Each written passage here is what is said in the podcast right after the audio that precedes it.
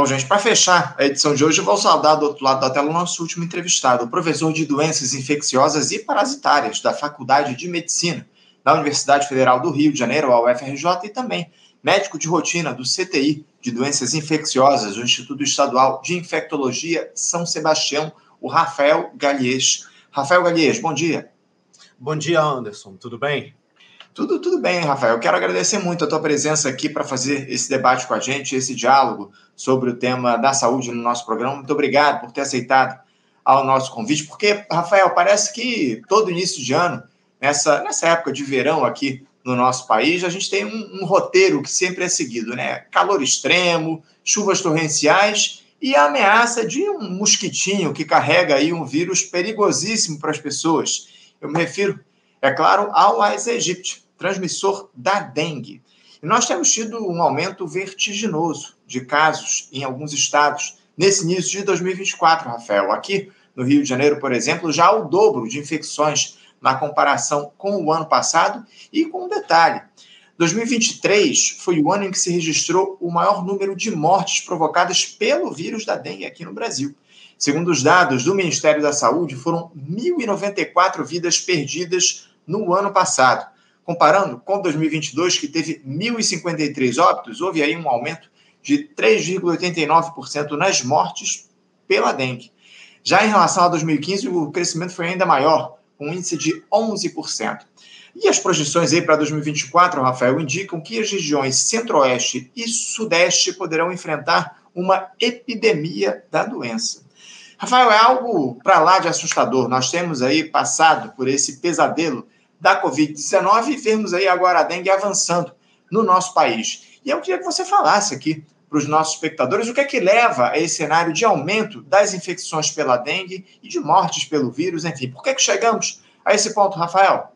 Eu acho que assim, é, quando a gente fala do dengue, e você interessante que você começou falando sobre essa questão da característica é, da cidade do Rio de Janeiro e da sua região metropolitana, né? É, ontem eu li uma coisa de um historiador é, que eu gosto muito, que é o Simas, que ele falava justamente citando é, os relatos históricos desde a Anchieta sobre a situação das inundações na cidade e na região metropolitana do Rio de Janeiro. Né? Eu acho que essa questão, a gente fala do aquecimento global, das alterações das temperaturas, mas a gente também tem que entender que a gente construiu uma cidade numa baixada litorânea cercada por florestas e com essa grande é, Baía de Guanabara.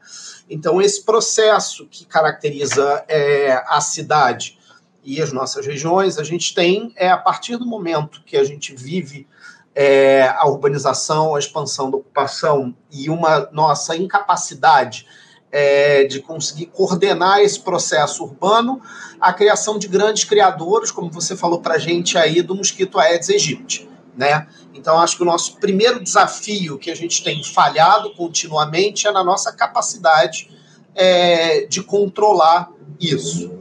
É, isso tem a ver, na verdade, em última instância, com a nossa incapacidade também de organizar é, a ocupação urbana, de coordenar isso. A gente sabe que a questão habitacional, de fato, é um grande problema é, das grandes cidades, da sua expansão, isso é, é, é real, né? É, aí, no caso, inclusive, o próprio pesquisadores que trabalham com a questão urbana têm isso muito claro. É, então, esse é o nosso primeiro problema, de fato, a nossa incapacidade nesse momento de conseguir controlar é, o Aedes. É, por outro lado, a gente tem uma característica do vírus do dengue, que é um flavivírus, ele é, digamos assim, parente do vírus da febre amarela, é, que é essa característica que o fato de que a gente tem o dengue 1, 2, 3 e 4. Então, ou seja, a gente pode ter quatro dengues. Então, e a gente sabe que o segundo episódio de dengue pode estar associado é, a um efeito de que aumenta o risco de formas mais graves. Então, a gente teve a nossa, por exemplo, aqui na cidade do Rio de Janeiro, a última grande epidemia, eu não sei se, Anderson, você lembra lá em 2008, quando a gente abriu aquelas grandes tendas de hidratação na cidade, aonde a gente disse que, olha, houve um colapso do sistema de saúde. É, a gente teve a epidemia de 2002, a gente teve a epidemia da década de 80, ou seja, a gente tem processos é, que são marcados pela entrada é, de novos sorotipos do vírus, desse 1, 2, 3 e 4, é, com uma população de suscetíveis. É, ou seja, pessoas que nunca tiveram contato com aquele vírus especificamente. Então, com isso, é, essa nova entrada significa que eu tenho uma população vulnerável, suscetível a se infectar. No nosso caso, a gente tem visto aqui na cidade do Rio de Janeiro, inclusive, um fenômeno que a gente chamou de uma faixa de transmissão no inverno, inclusive, elevada. Então, isso já era algo que nos preocupava, anunciando uma possibilidade de um verão é, mais é, com aumento maior de casos, né? Então, isso leva à necessidade de que ah, a gente deveria conseguir controlar o mosquito. Em não conseguindo controlar o mosquito, a gente deve o quê? Precocemente iniciar é, a nossa capacidade de identificar os casos de dengue e treinar a nossa população de profissionais de saúde na atenção primária, que a gente chama do médico de família, das equipes de saúde da família como um todo, lembrando que são equipes multidisciplinares, né? Eu tenho o agente de saúde comunitária que identifica é, os possíveis casos na moradia, é, e nas nossas unidades de pronto atendimento e emergências. Quer dizer, para que a gente seja capaz de identificar é, as fases iniciais do dengue, quando o paciente está ficando mais grave, e fazer a estratégia de hidratação, é, ou seja, o soro na veia, para que eu evite a gravidade da doença. Porque o dengue, embora a gente fale do dengue hemorrágico e vem na nossa cabeça a questão da pessoa sangrando, o principal uhum. problema é o que a gente chama do choque do dengue. Ou seja, o fato de que eu começo a perder líquido de dentro do meu vaso para fora. Essa identificação do paciente que está nessa fase mais grave, ela permite que a gente reduza a letalidade. Na verdade, quem primeiro identificou e propôs essa estratégia de massa de suporte para o dengue foram os cubanos, na verdade, o Finlay, é, que, começaram, que começaram esses trabalhos lá é, nas epidemias final dos anos 70 e 80, é, mostrando que se você organizava o sistema e consegue fazer essa estratégia de estratificação de risco do paciente, você consegue reduzir de forma drástica a morbidade é, e a mortalidade da doença. Então, ou seja, falhamos no controle do mosquito, agora vamos tentar é, reduzir a morbidade da doença. E aí, Anderson, você tinha me perguntado antes é o que mais a gente tem no é, ferramentário de instrumentos que a gente possa usar para reduzir o impacto, né? Então, dado que eu não controlo o mosquito, hoje eu tenho uma estratégia muito é, interessante, que é o que a gente chama do método Wolbachia.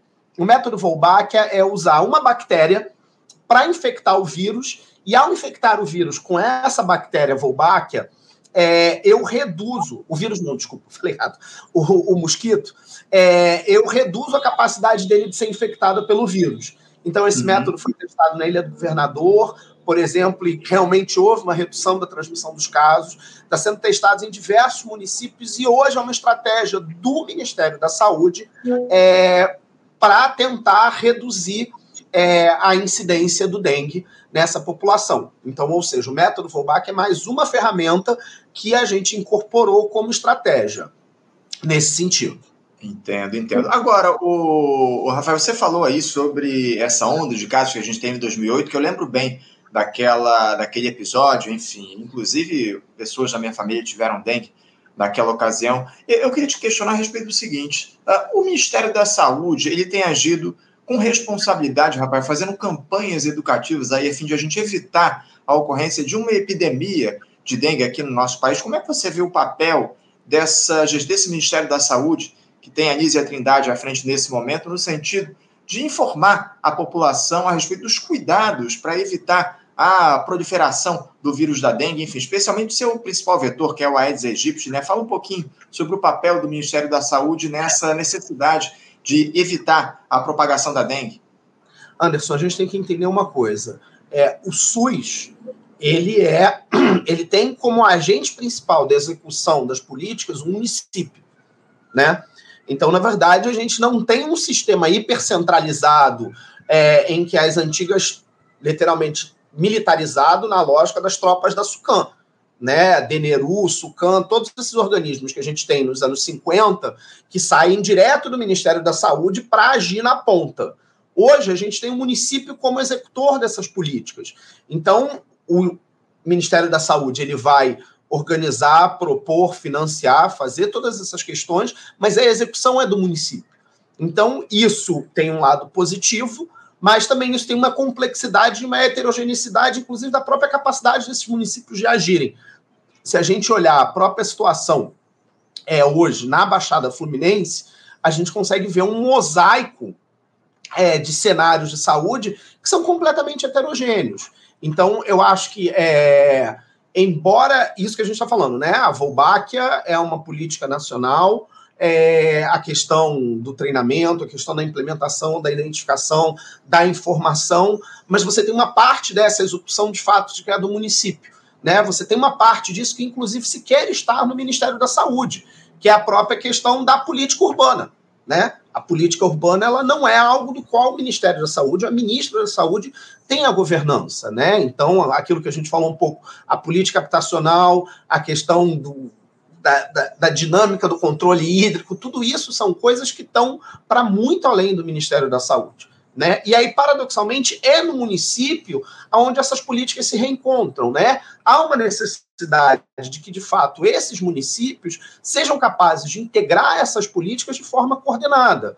Então, é, a gente, por exemplo, tem recentemente alguns estudos sendo feitos com a possibilidade do uso até de drone para aplicação de larvicida é, a distância, a questão do próprio, que é uma coisa que sempre está na mídia, né? Qual é a capacidade que a gente tem de entrar na propriedade privada para fazer controle é, de é, foco de larva e vetor, né? Então, uhum. esse desafio, eu acho que eu, eu, lembro no primeiro governo do Eduardo Paz, que era uma questão que, que o Daniel Sorani sempre levantava, né? Quer dizer assim, eu tenho ou não autorização de fazer nessa questão em relação ao bem público. Então, é, nesse sentido, eu acho que é importante a gente entender também essa característica do SUS. Né? Ou seja, o Ministério da Saúde ele não executa a ação, é, fazer uma brincadeira com telefonia, né? A última milha não é do Ministério da Saúde, né?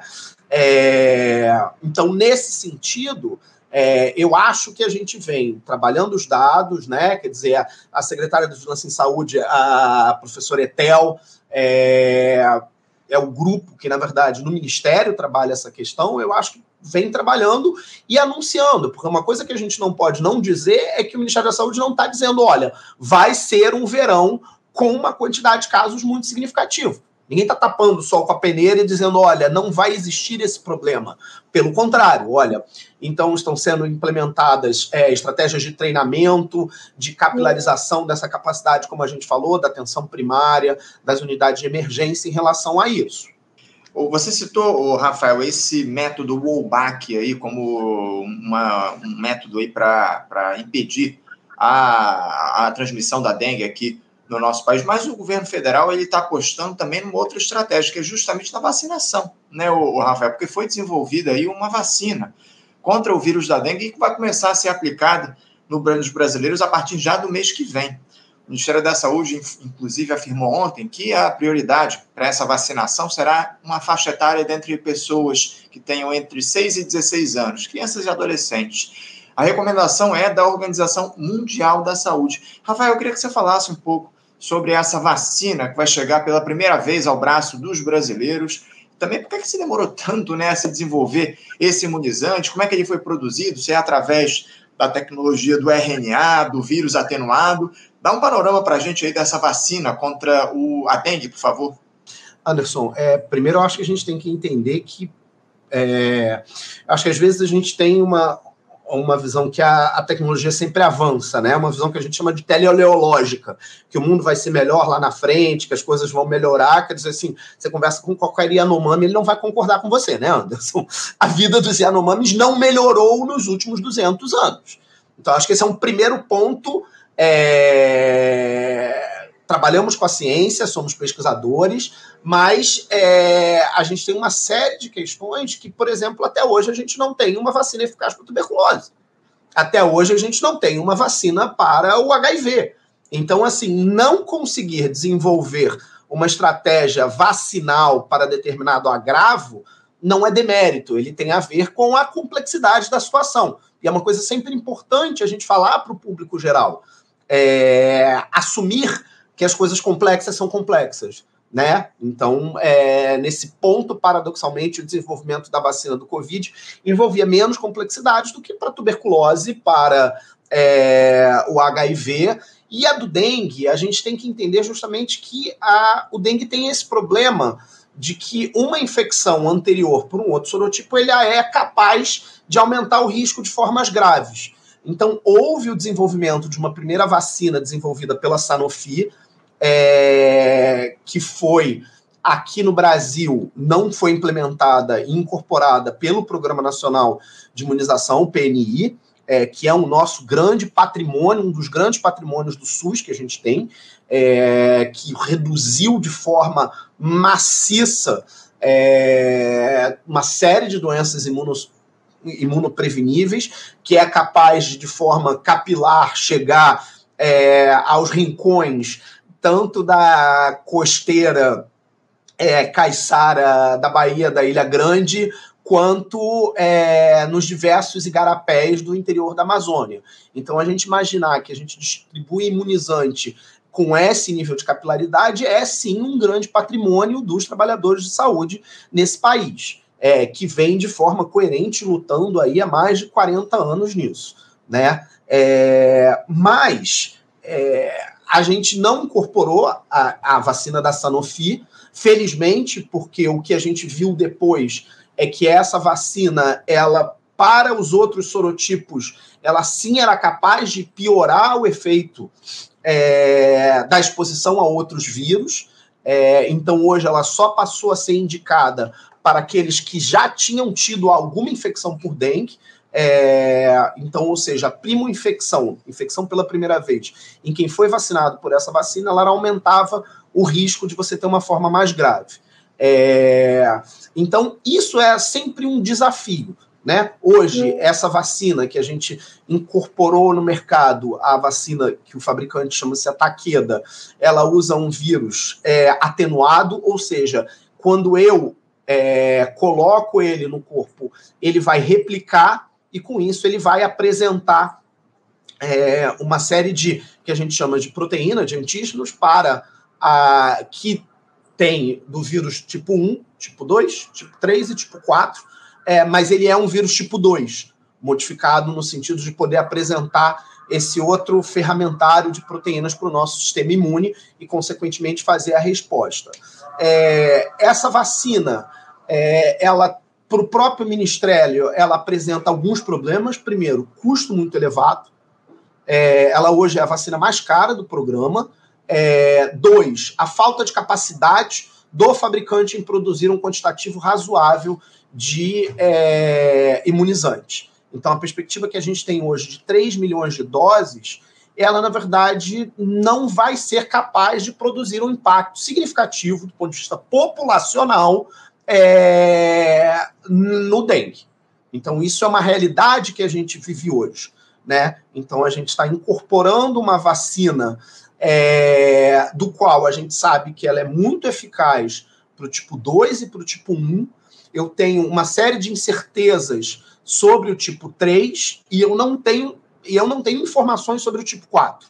Tá? Inclusive, algum, houve um questionamento da Sociedade Brasileira de Medicina Tropical se talvez a estratégia melhor fosse fazer um grande estudo para avaliar melhor a questão do tipo 3 e 4.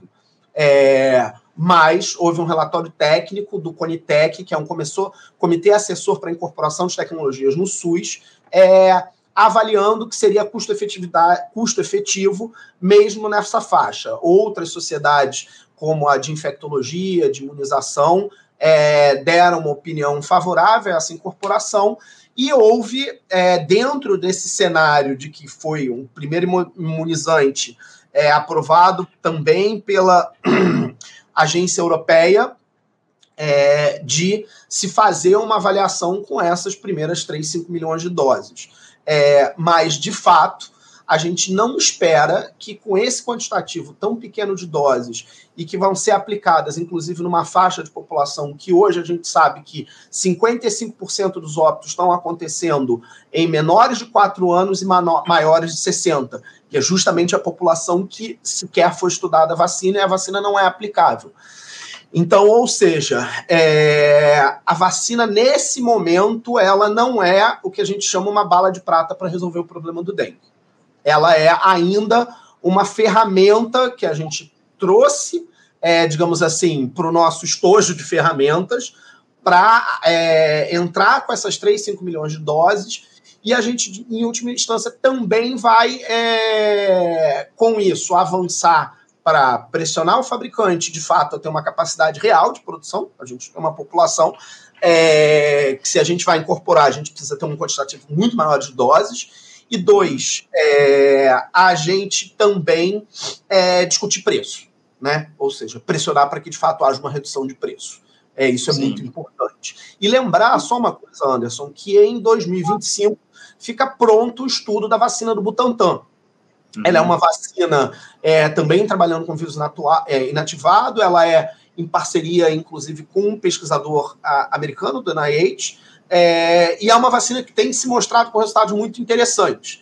E do ponto de vista de custo de tecnologia, ela está sendo desenvolvida localmente em parceria.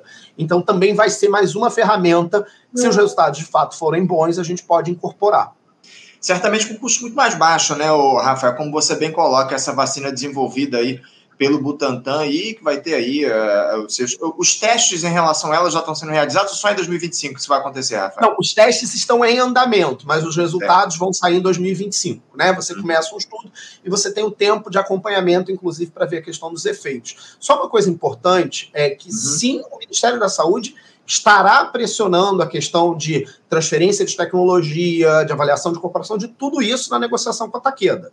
Tá? É, existe um histórico é, dentro dessa questão dessas políticas. Mas é óbvio, se você tem um imunizante é, é desenvolvido localmente, mesmo com parcerias, você passa a ter um poder de, de lidar com esse preço de forma muito mais. Né? Quer dizer, essa é sempre é, o nosso mote, né? Autonomia na produção de insumos estratégicos para o país. Né? Nós somos o maior sistema de saúde do mundo e a gente tem que usar esse poder de compra, de fato, para construir essas políticas que remetam para a nossa população. Né? Isso é de suma importância. Não tenha dúvida. Não tenha dúvida que o Brasil precisa se aproveitar dessa capacidade que ele tem de ser um grande consumidor para fazer essa negociação. Rafael, é um tema que certamente vai ficar aí no debate público ao longo dos próximos tempos. Enfim, eu acredito que agora, a partir de fevereiro, isso volte à tona a partir do, do início da vacinação.